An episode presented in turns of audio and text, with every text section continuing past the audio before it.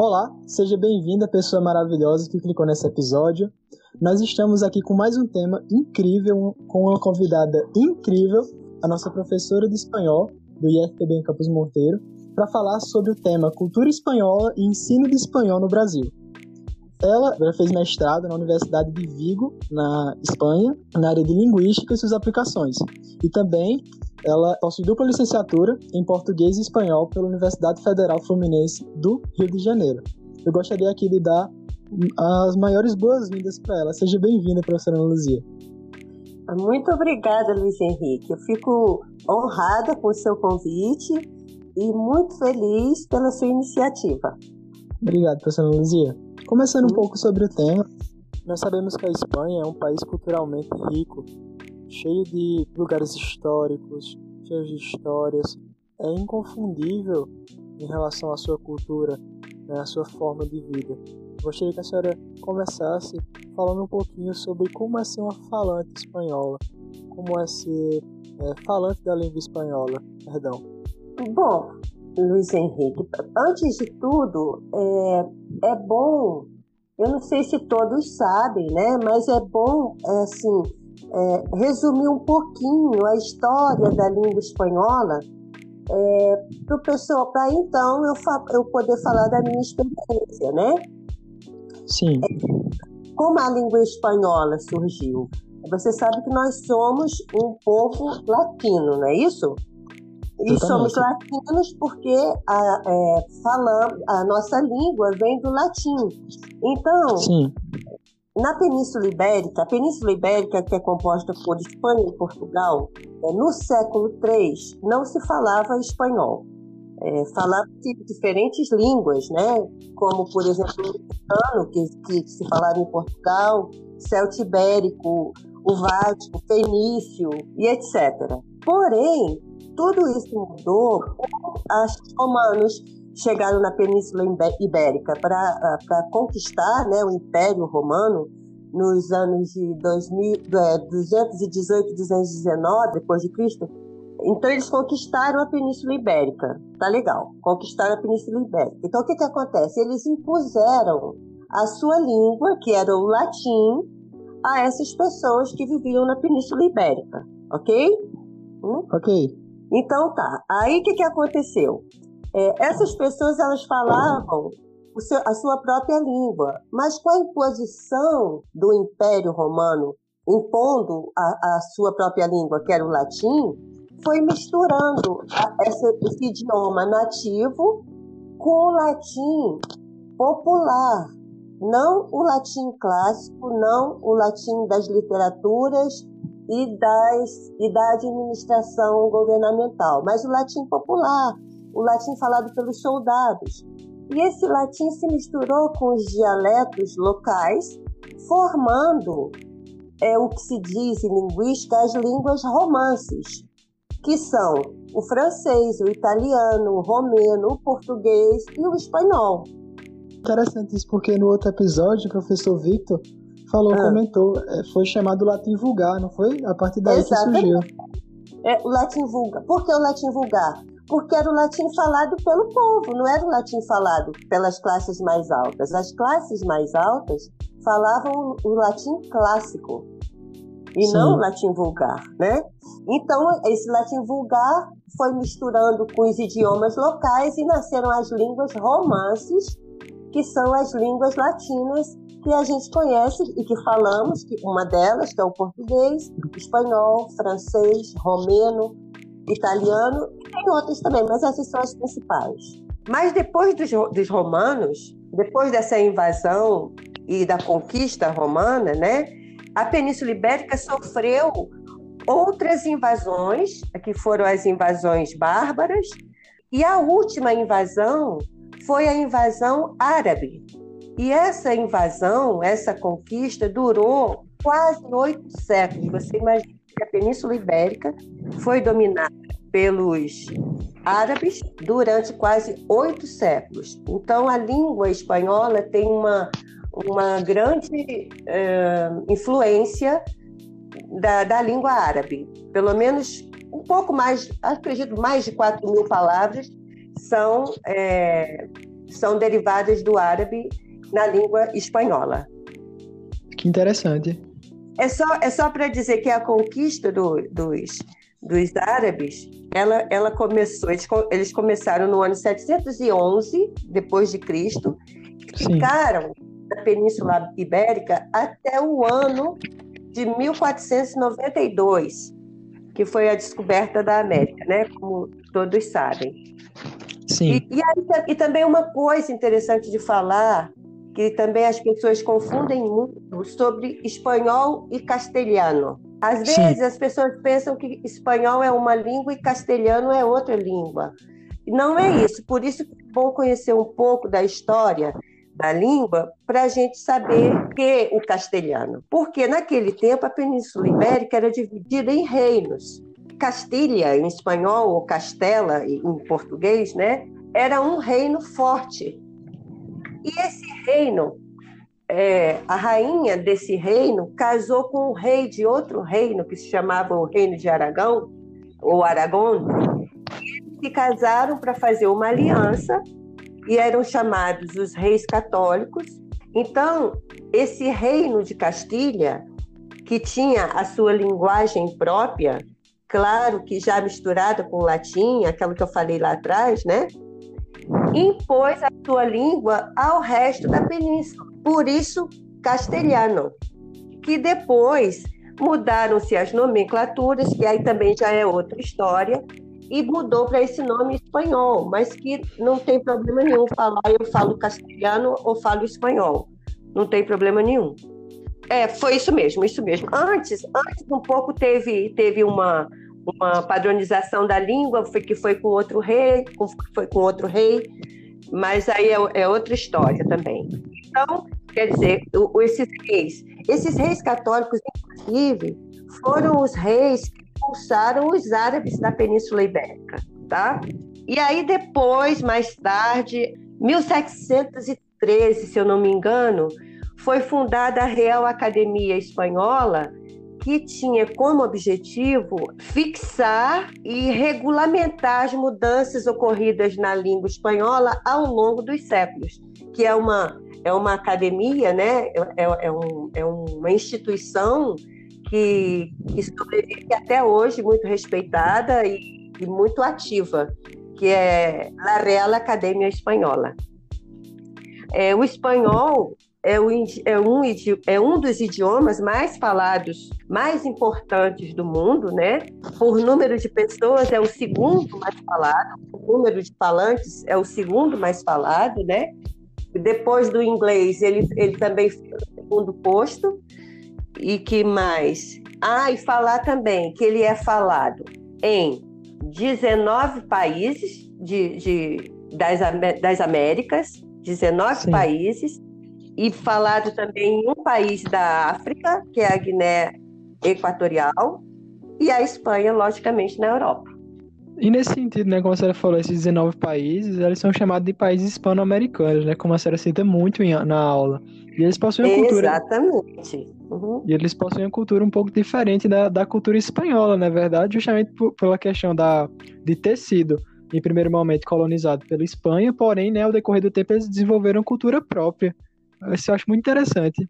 É claro, é uma cultura própria, mas antes da dominação espanhola, esses povos já tinham sua cultura, claro, né? E os espanhóis impuseram a sua língua e a sua cultura, né? Incluindo aí, incluindo, claro, na cultura a religião. E é claro que houve essa houve essa, essa fusão né, das culturas, criando uma nova cultura, claro, né? E também é interessante falar sobre essa palavra, esse termo, essa expressão, hispano-americano e latino-americano, né?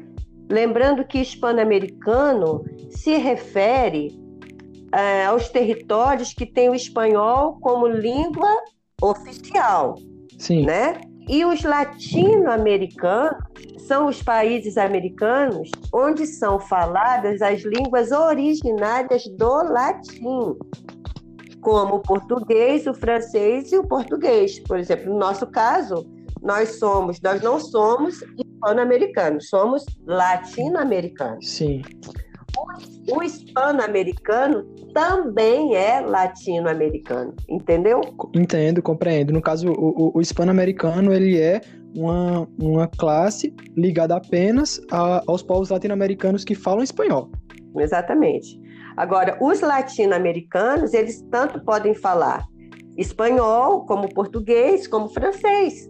Né? A gente tem Guiana Francesa, a gente tem é, o Haiti, que fala o francês, é, é latino-americano. Sim, sim. A senhora sempre comenta sobre essa cultura diferente, né? A gente vê retratado em vários filmes, como por exemplo, a senhora passou recentemente Viva a Vida é uma Festa, que falava sobre essa cultura, muito interessante. Falou também sobre essa questão né, dos povos pré-colombianos, que a senhora bem colocou. Sim, porque é interessante, eu, eu acredito que quando uma pessoa estuda uma língua, é muito importante você conhecer a cultura, você saber da onde vem, você ter consciência do que você está estudando. Isso, isso, isso é, eu não sei se é porque é o meu, é o meu caso. Eu, eu falo por que sou professora e tenho formação linguística. Isso me encanta, saber sobre a língua, estudar a própria língua, estudar as línguas, de onde vieram, como elas, se, como, como elas evoluem. Isso para mim é muito fascinante.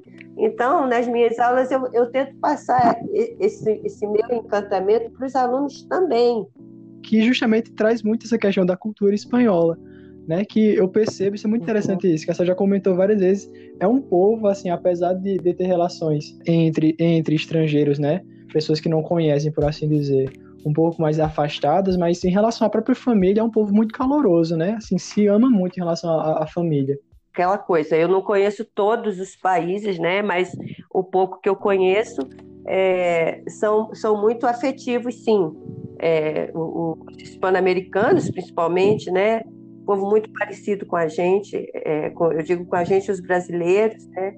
O, o, embora o espanhol seja europeu, mas tem esse sangue latino, né, que tanto se fala, e realmente a gente vê a diferença. A gente vê a diferença de, de um espanhol, de um italiano, para o inglês, por exemplo. É, é bem diferente, é bem diferente.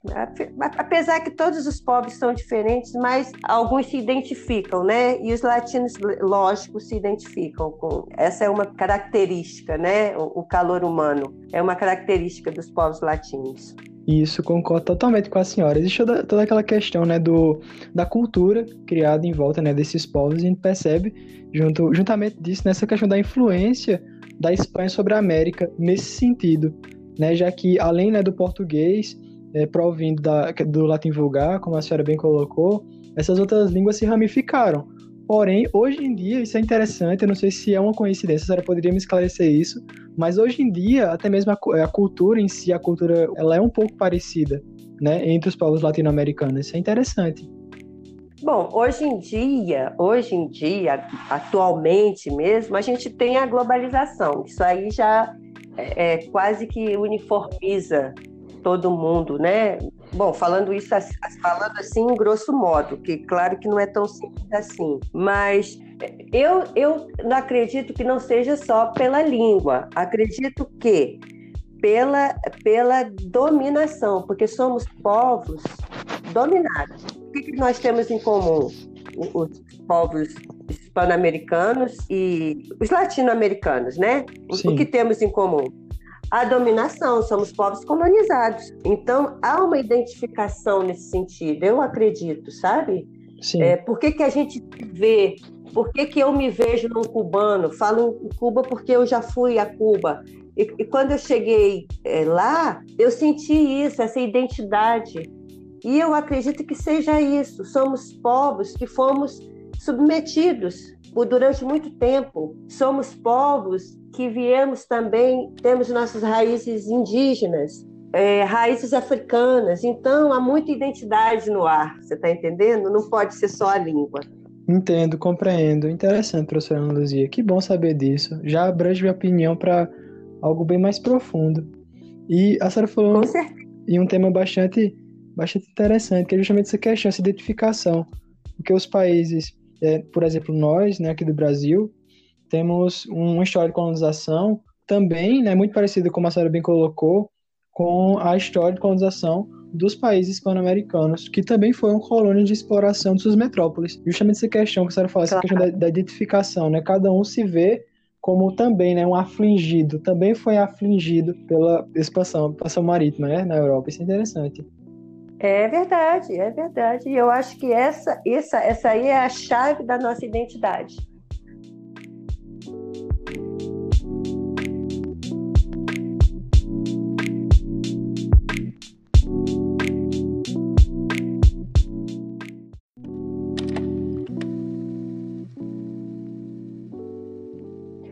éramos um país emergente, agora não sei mais que, que tipo de país nós somos, mas falando de terceiro mundo, vou falar que somos terceiro mundo e usando aquele, aquele provérbio antigo, a necessidade aguça o engenho. Então, quando você falou que, que o, o, o povo da, da, das Américas né, tem, esse, tem esse poder de se reinventar, talvez seja por isso, pela necessidade, né? Correto. Então, que eles têm que ter tem que ter criatividade para poder seguir em frente, né? Correto. Isso aí. Professora, uhum. professora Luzia, em relação à uhum. Espanha e à cultura espanhola, de modo geral, é, uhum. eu acho muito interessante que nas aulas de espanhol é comum perceber né, que existe também essa curiosidade por parte de outros alunos e conhecer mais um pouco sobre a cultura espanhola.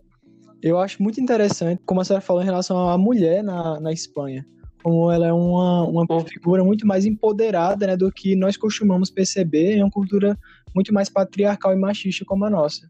É verdade, isso eu, eu percebo, é, inclusive até na política. Se você acompanhar um pouco a política, você vê que tem muitas mulheres na política. E no dia a dia, você vê a, a, a, postura da mulher muito, é muito diferente da postura da mulher do Brasil. E isso me chamou muita atenção há na mulher espanhola um ar de. Eu não queria falar prepotência, mas eu até vou falar prepotência, porque a gente, a gente de certa forma, no Brasil se acostuma que a prepotência é, é do homem, né? E lá eu, eu, eu sentia essa prepotência do homem e da mulher. É um, é um povo prepotente. E é isso que. E aí eu volto um pouquinho à história da gente ser um povo colonizado, né? Então, por isso que talvez eu sentisse isso, sinta isso. Mas até o relacionamento homem-mulher lá, eu também sentia isso, essa dominação que a mulher tem no relacionamento. É, é bem diferente, bem diferente daqui. Entendo, sim, senhora. E é interessante, sabe, a falar nesse sentido, porque é justamente nessa pauta a senhora percebeu justamente pela questão da comparação. A senhora comparou, né, como a mulher, a senhora convive, se portava e comparou com, com a, a, o porte das mulheres da, da Espanha. Isso é algo muito interessante, é. né, porque demonstra justamente essa questão. A senhora percebe entre elas um empoderamento, por assim dizer, né, um, um, um, um ganho de espaço, uma voz muito mais é. imperativa, né, do que simplesmente é, do que simplesmente a cultura é, machista que muitos, muitas ainda vivem hoje. Você falou uma palavra muito boa que é imperativa. Os espanhóis são imperativos, literalmente. Eles usam o imperativo para tudo. Que interessante. Meu Deus, o assunto é muito interessante mesmo nesse sentido. A senhora falou em relação a, a, ao sistema político, que existe essa figura da mulher, e, e, justamente em relação a isso também existe aquela questão da, da, da, cultura do trabalho, né? as leis trabalhistas, as relações de trabalho.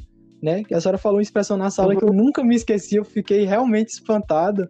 É, essa vez é, lá, sim. eles não pedem o salário, eles exigem o seu salário. Isso é algo muito interessante. Você, você pensa assim, numa certa, como posso dizer, num certo empoderamento do próprio trabalhador em si, né? É, é uma, é, a palavra é cobrar cobram o salário e não recebem o salário. Isso eu falei, na, eu lembro que eu falei na sala de aula. A gente tem essa, o verbo que a gente usa é receber, é como se você estivesse recebendo uma dádiva. E na realidade não é. Você trabalhou, então você fez por merecido. Então, quer dizer, a, a, a palavra já, já é um eufemismo em si mesma, né? E lá na Espanha, não. É cobrar. É, a pessoa fala, cobra o dia 30. Dia 30. cobra o dia 30. Ele, ele, ele, ele vai. Você, imaginando isso, o que, que você imaginando? Ele, ele lá batendo na porta do patrão e falando: me dá meu dinheiro, né? Mas é uma coisa mais forte do que receber. Sim, exatamente. Você não vai receber, você vai cobrar. Você se impõe e, e, e não se submete. O receber dá, dá a ideia de, de submissão. E, e, o, e o cobrar, não, você se impõe, não é isso? A ideia não é essa? Que o, espanhol ele se vê merecedor do salário que ele recebe. Justamente essa questão, porque ele pede, ele, ele, por assim dizer, ele se apropria nesse sentido do porte, né, do porte trabalhista dele e tem orgulho, por assim dizer, né, de, de ir, ir à, à frente, cobrar o próprio salário. Como um, uma pessoa que executou o trabalho e não vê apenas como ah, é uma relação de patrão e empregado. Eu volto de novo à história, posso até falar o trauma, o nosso trauma histórico de colonizados, que até os verbos que a gente usa são verbos diferentes, porque por sermos colonizados, você vê, o colonizador, o conquistador não usa receber, ele usa cobrar o, o colonizado usa receber, ele se submetendo. Eu acho isso interessante, acho que isso é, é, é, vai por aí mesmo, por nosso histórico de colonizado. E justamente, gente, pelo que eu estou percebendo, né, esse, a cultura em si, como nós chamamos esse tema, né, é riquíssimo. A cultura espanhola como a senhora colocou, ela é muito ligada em relação justamente a essa parte hispano-americana em relação à colonização e a parte espanhola em relação aos colonizadores, né? Isso é algo muito interessante, essa figura, essas duas figuras que têm diferença, né? Nós não podemos, por assim dizer, generalizar que todo espanhol fala a mesma língua em relação à cultura, né? Por assim dizer. Então ele vai, ele vai variar até mesmo dentro do próprio da própria América existem culturas diferentes relacionadas e ligadas à língua espanhola, né? Como a senhora bem coloca em sala de aula, isso é algo muito interessante, essa, essa riqueza, essa diversidade cultural. Sim, e você está falando de Hispanoamérica, e, a gente não pode esquecer também que há diferenças culturais grandes e lingu... não só culturais linguísticas dentro da própria Espanha, né? O, o espanhol, a língua espanhola falada na Hispanoamérica ela é falada do jeito que é, porque as pessoas, os conquistadores que foram para a América, eram pessoas do sul da, da Espanha, de uma maneira diferente, que eu já expliquei para vocês em sala de aula, né? Que acho que não vem ao caso falar aqui. Então, quer dizer, tudo isso influencia, porque também na Espanha há muitos falares, como aqui no Brasil há muitos falares, há muitas culturas dentro de cultura. Então é tudo muito complexo, né? Sim, com certeza. Em relação a essa questão, uma cultura bastante ligada ao território espanhol na Europa, é a cultura das touradas, né? Nos filmes retratados, acho que muita gente, é, por vezes, lembra da Espanha justamente por conta dessa cultura bastante é, retrógrada, é, atualmente falando, né? Sim. Porque justamente sim. remete a, um, a, um, a uma prática é, antigamente considerada muito honrosa para quem fazia, hoje em dia considerada extremamente né, desumana em relação às práticas com os animais. É, hoje em dia não, não é politicamente correto, né? E tem manifestações. Agora, realmente eu ando assim um pouco por fora disso, mas quando eu vivi lá, começava-se esses protestos contra, contra las corridas. É, lá não se chama torada, as toradas lá se chamam corridas de touros. Mas, quando você estuda a cultura espanhola, a gente sabe que o touro é, é uma figura muito antiga, é, pré-histórica, e relacionada à Península Ibérica.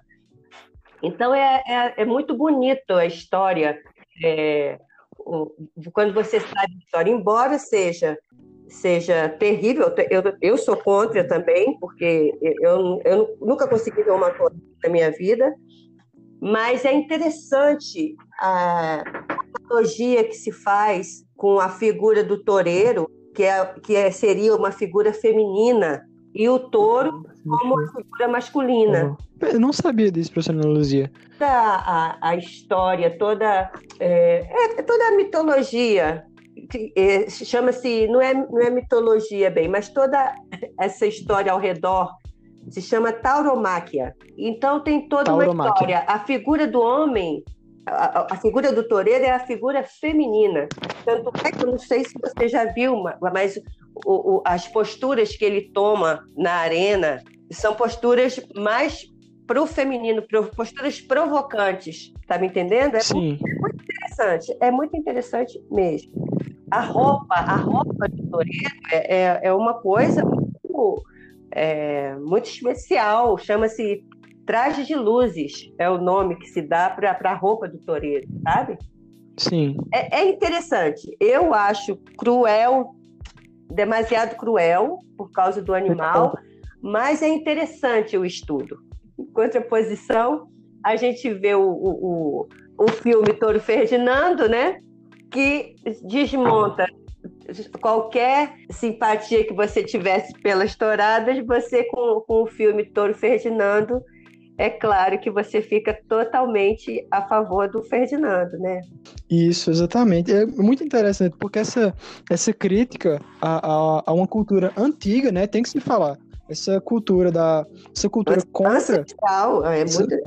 essa, essa cultura da tourada ela é bastante antiga né como a senhora uhum. falou então, para atualmente, esse movimento contra as touradas está bastante evidente e foi necessário muita luta. Tanto é que essa luta foi de, de tamanho, né, um tamanho tão, uma dimensão tão grande que entrou, adentrou o mundo do cinema. Isso é algo muito interessante, né? Quando é um, um assunto ele é abordado né, em um filme, né? É difícil você encontrar um movimento sendo representado assim tão claramente em um, em um filme, principalmente um filme infantil nesse é, sentido. Eu acho muito é, interessante. Verdade, principalmente no filme infantil, exatamente. Eu queria falar que uma coisa que é uma curiosidade que acredito que muitos não, não saibam, para você ver como essa coisa do touro e Espanha são muito ligadas.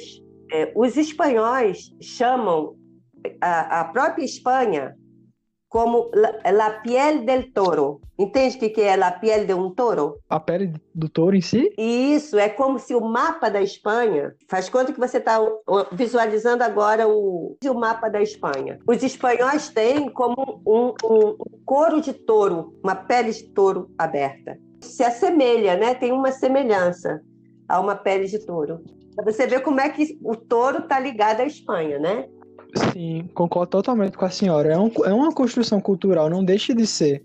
Claro, sentido. claro mas, que sim. Mas por um outro lado, nós também temos essa, essa dicotomia, esse dilema, né? Conservar a cultura, mas ao mesmo tempo ser ético, por assim dizer. Ah, né? sim. Ser... É, é, já, já em muitos lugares não há mais. Eu não sei, acho que em Barcelona eu acredito que não há mais corridas. Em Madrid eu não tenho certeza, mas em vários lugares já não se pode mais fazer corridas de touros. Bastante assim, interessante e atual é, nesse é. sentido.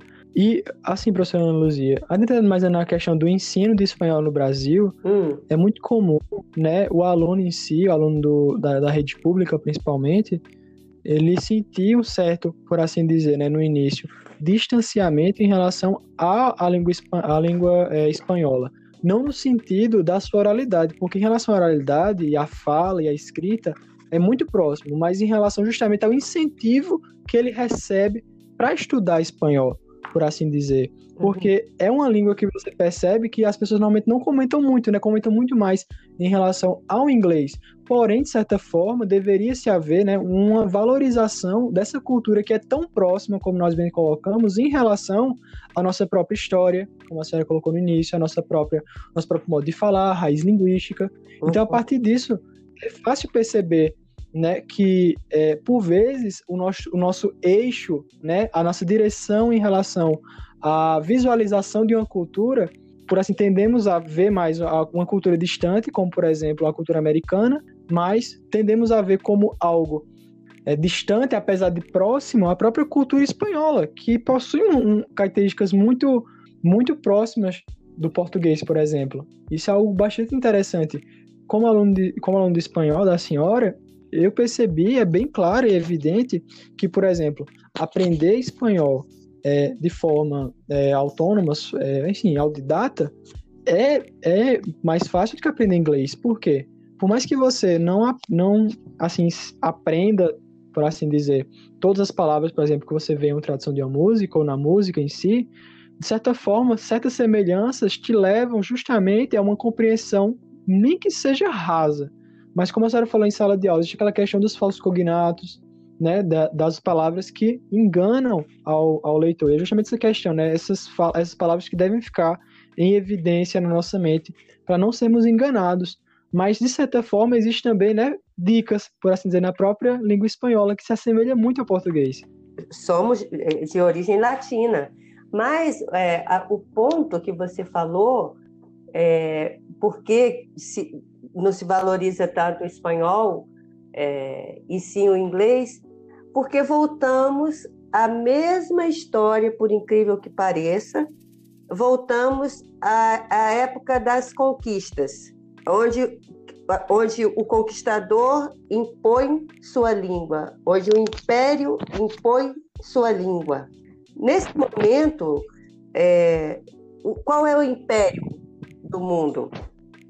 Sim, o império ideológico seria os Estados Unidos. Exatamente. Qual a língua do império ideológico? O inglês. Exatamente. É, é então é o que domina. É a língua do império. Sempre a língua do império é a que vai dominar. É, e, e, a língua, embora, embora estejamos cercados de 19 países que falam espanhol, nós somos o único que falamos português, é, se interessa pouco se incentiva pouco é, a aprender essa nossa língua irmã. Por quê? Por quê? Porque não é a língua do capital, não é a língua do dinheiro, não é a língua do império.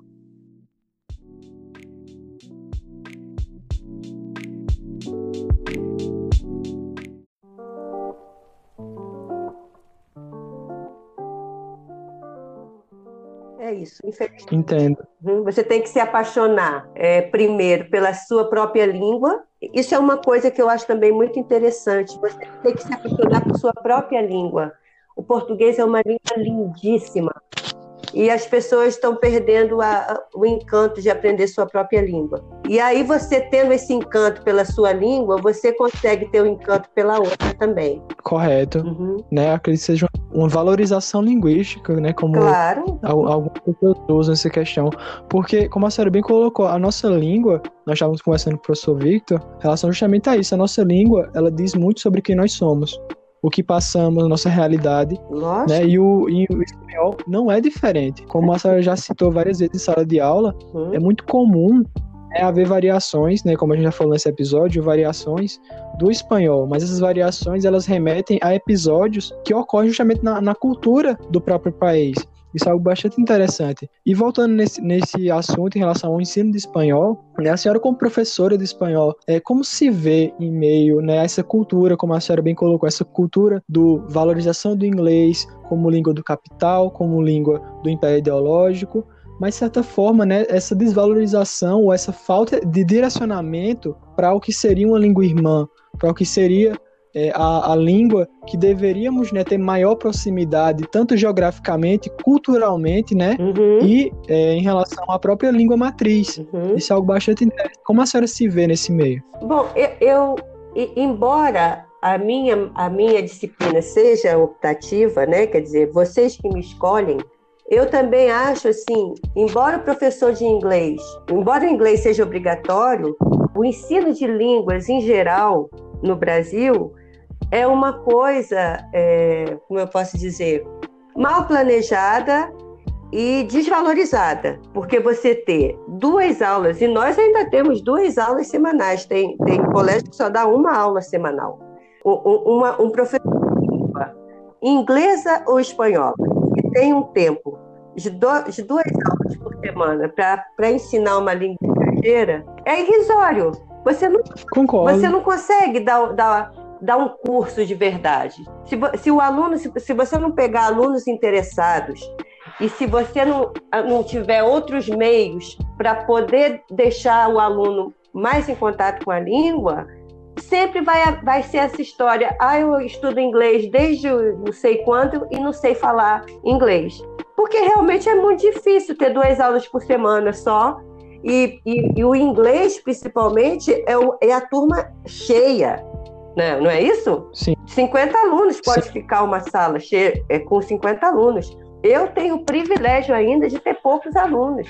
E tenho alunos interessados. Sim. Mas dizer, eu, eu, não, eu não, não, vou falar nem só do espanhol, que eu já falei para você é, é sobre é, a, a, política do império, né? A, a, a língua do império se impõe, é, mas eu falo de uma política para o ensino de línguas. Tinha que mudar isso. Mas isso não é para terceiro mundo, né, querido? Isso é só coisas de primeiro mundo, infelizmente. Entendo, professora. Isso é um, uma situação realmente muito infeliz mas aí você me perguntou, a última pergunta foi como eu me sinto. Eu me sinto impotente, porque eu não posso fazer muita coisa a mais, mas me sinto feliz porque realmente foi a profissão que eu escolhi e que eu gosto. Então, eu me Sim. sinto feliz, mas é, injustiçada, mas sabendo que, que esse mau momento pode passar, porque os governos, as políticas mudam e eu sempre tenho esperança que as coisas melhorem. Mas eu me sinto feliz em ser professora de espanhol. Claro, com certeza, é uma realização profissional, claro. Uhum. Nesse sentido, professora Ana Luzia, comum notarmos, né, não estamos aqui pondo né, em, em, confronto o espanhol e o inglês. Não estamos colocando né, em, uma disputa para saber qual deveria ser mais valorizado ou não. Uhum. Porque isso vai depender justamente da geopolítica, né, das pessoas, do que a língua é valorizada, qual momento é que a língua é valorizada. exatamente. Mas em relação, em relação à cultura brasileira, né, nós percebemos que às vezes há falta de valorização em relação a uma língua irmã que é o espanhol nesse sentido. E uhum. é uma uhum. cultura, como a gente já colocou, né? extremamente próxima, extremamente integrada é, na nossa, nossa vida. E esses desafios né, do ensino do espanhol no Brasil, ela faz parte da realidade, como a senhora disse, de muitos, muitos professores de espanhol, né? Não é somente a senhora que se sente é, incapaz nesse sentido, né, de com a quantidade de aulas né, conseguir realmente dar um curso legal, interessante para o aluno, né, justamente, né, ter um contato muito frequente com a língua, o que seria, na verdade, para o espanhol em relação ao, ao inglês, um ponto muito mais positivo, porque a língua é parecida. É claro. Então é mais fácil do aluno ter contato. Olha que interessante, então nem com a, nem assim, nem com a quantidade de alunos mais reduzida, é possível ter uma qualidade né, que chegue, por exemplo, à fluência ou, ou, ou a uma riqueza mínima em relação à a, a, a, fala. Né? É, né? e mais, porque a gente tem duas horas aula por semana e só durante dois, é, dois anos letivos. A gente não pode nem ter três anos. Quer dizer, aí fica, fica muito difícil. Sim, exatamente. Isso, isso, né, claro, né, professora? Na, na instituição, do IFPB, porque como a Sabi colocou em outras instituições, infelizmente, o, o, ensino de espanhol, ele é desvalorizado ao ponto de ter apenas uma aula. É, né? Isso é algo muito nenhuma, mais... às vezes nem tem. Por exemplo, né? Isso é algo muito mais, é, como posso dizer, nesse sentido, né, apontado como uma crítica e que, como a Sarah bem colocou, temos que ter esperança de melhora. Claro. Afinal de essa melhora ela não vai vir, né, como a Sarah bem colocou, do dia para a noite por vezes são governos que mudam, por vezes são é, políticas que mudam, por vezes são formas educacionais que vão ocorrer. E justamente essa questão, isso é interessante. Por mais que o profissional que trabalhe né, como professor de espanhol, como professora de espanhol, ela, ele se veja incapaz diante do horário limitado, existe, isso é interessante, existe, eu vejo isso na senhora, eu vejo isso em outros professores também, existe essa questão do tudo bem, é pouco, é, mas vamos aproveitar o máximo, né? Isso aí. Justamente nesse quesito. Vamos, vamos tentar englobar, vamos tentar tornar esta aula, nesta, né, esse período, esse pouco tempo, o melhor tempo possível. Uhum. É justamente nesse quesito. E essa mudança, essa valorização da, da língua, eu espero que isso aconteça, vai, vai ter muito mais aquela consciência de, ó, oh, já estava fazendo ótimo, vou fazer melhor ainda. Isso aí. Isso é, isso é interessante a dificuldade, mesmo diante daquele do, do, da limitação, é justamente isso, isso né, que impulsiona o professor a se reinventar e a fazer né, justamente uma, uma, um método de aula muito mais, como posso dizer, intensivo é. né, em relação a, a, tudo. Tanto é que, por exemplo, a senhora, é, no, na, nas aulas, sempre fala quase 100% das aulas em, em espanhol. Não necessariamente né, 100% porque por vezes a senhora vai explicar algo para a gente de forma muito mais direta no português. Uhum. Mas a senhora dá preferência ao espanhol justamente porque dá aquela, aquele clima né, de uma aula diferente, uma aula de língua de verdade, né? Por exemplo, já que, como por exemplo, não seria possível no inglês, já que não seria possível nem entender a aula. Pois é. né? Com a professora. Isso é algo bastante interessante, porque, né, participando do espanhol, é possível essa, esse envolvimento da oralidade, da escrita com maior facilidade e principalmente né, do entendimento. Claro, lógico. Por isso que eu faço questão de falar em espanhol, mas realmente há momentos que não dá. Eu, eu tenho que falar em português para a aula fluir, porque, como eu disse, só são duas aulas, então não dá para ficar repetindo, repetindo e repetindo, né? Sim, compreendo, professora Luzia. Professora Luzia, é, uma pergunta bastante interessante em relação à, à área do espanhol em si é como professor nesse sentido, a senhora percebe que também essa, essa questão da língua espanhola, ela é bastante versátil, dá para abordar ela de várias formas durante a aula, né? Por exemplo, a senhora já, já fez músicas, é, estamos com o projeto de fazer um teatrozinho, é, enfim, tanto essa questão, né? Tem, é, é, uma língua que, de fato, é possível reinventar ela de uma forma muito interessante, né? Passar ela de uma forma muito interessante. Com certeza, com certeza. É uma pena. É, é, é aquela coisa. A gente, é, isso eu falo e acredito que todo professor também tem esse problema a gente pensa em fazer coisas, mas o aluno tem uma grade curricular enorme. Vocês têm um monte de disciplinas, né? Então, quer dizer, acaba ficando tempo curto para fazer coisas mais interessantes. É, eu, tive, eu tive um grupo, eu não sei se você estava no IF já, eu tive um grupo que, que eu consegui fazer uma teatralização, uma performance sobre um, um, um, um poema chamado La Negra, Sim, eu estava no IF, meu, meu primeiro ano. Você eu viu? estava lá. Então, eu dei a sorte de pegar um grupo que topou e, e, e, se comprometeu comigo e fez mesmo e ficou lindo e ficou emocionante. Mas, assim, não é sempre que a gente tem oportunidade. Às vezes a gente quer fazer algo mais diferente, mas o próprio aluno não tem tempo. A gente não vai sobrecarregar e nem vai obrigar ninguém a fazer nada, claro, né? E, claro. Mas ensinar a língua é uma coisa maravilhosa, porque você pode lançar mão de tudo. Tudo que diz respeito à arte, você pode é, fazer. Tudo, tudo.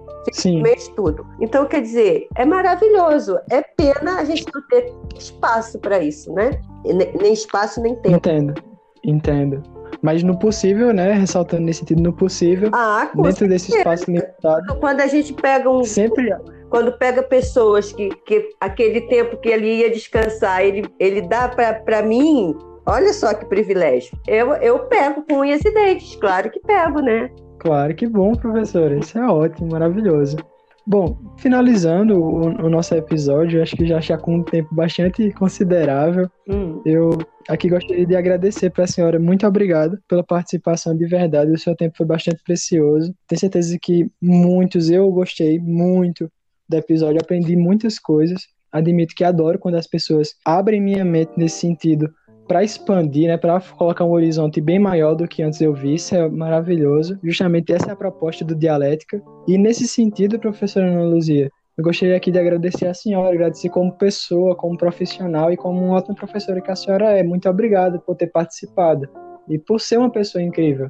Oh, querido, muito obrigada. Eu que agradeço por essa oportunidade, porque às vezes eu gostaria tanto de falar mais coisa para vocês na sala de aula, mas aí eu tenho que me ater a conteúdo também e não posso ficar falando tanto, né? Mas para mim foi um prazer que se repita é, outras, outras vezes, que a gente possa falar sobre outras coisas também. Estou sempre à disposição. E principalmente agora na quarentena, quando você quiser. Com certeza, sim senhora. Pode, pode deixar com a, nossa, com a nossa equipe que a gente vai separar bons, ótimos e maravilhosos temas para a senhora. E, e, assuntos que a senhora é, gostaria de comentar é, em relação a, ao podcast, também tem toda a liberdade para indicar. Nós estamos realmente dando liberdade ao professor nesse sentido, para fazer, para falar daquilo que ele realmente gosta, que ele realmente quer, que ele realmente ama. Né? Como, por exemplo, a senhora falando de cultura espanhola e de ensino de espanhol que realmente é, é uma visão muito interessante, uhum. muito é, fundamentada em argumentos, como a gente bem colocou na história, muito fundamentada na cultura, muito fundamentada nos pontos de vista da própria experiência pessoal da senhora, mas de certa forma também é uma experiência é, muito, muito pessoal no sentido né, da vivência do dia a dia, já que como professora de espanhol a senhora possui uma vivência bem singular, né? Existem muitos professores de outras disciplinas, mas professores de espanhol acho que é um número um pouco mais reduzido, principalmente aqueles que são formados na área. Verdade. Então, nesse sentido, eu queria aqui só agradecer realmente, muito obrigado por, pelo seu tempo. Eu tenho certeza que a senhora é, é, foi incrível e é incrível, com certeza. Eu gostei muito de conversar com a senhora. Eu queria aqui agradecer. Muito obrigado, professor Luzia. Obrigada a você. Muitas graças e buenas tardes. Hasta la vista. A você, caro ouvinte, eu gostaria aqui também de agradecer a, a atenção. Muito obrigado por ter ouvido mais um podcast, mais um episódio. Eu espero você no próximo episódio do podcast Dialética. Tchau, até mais.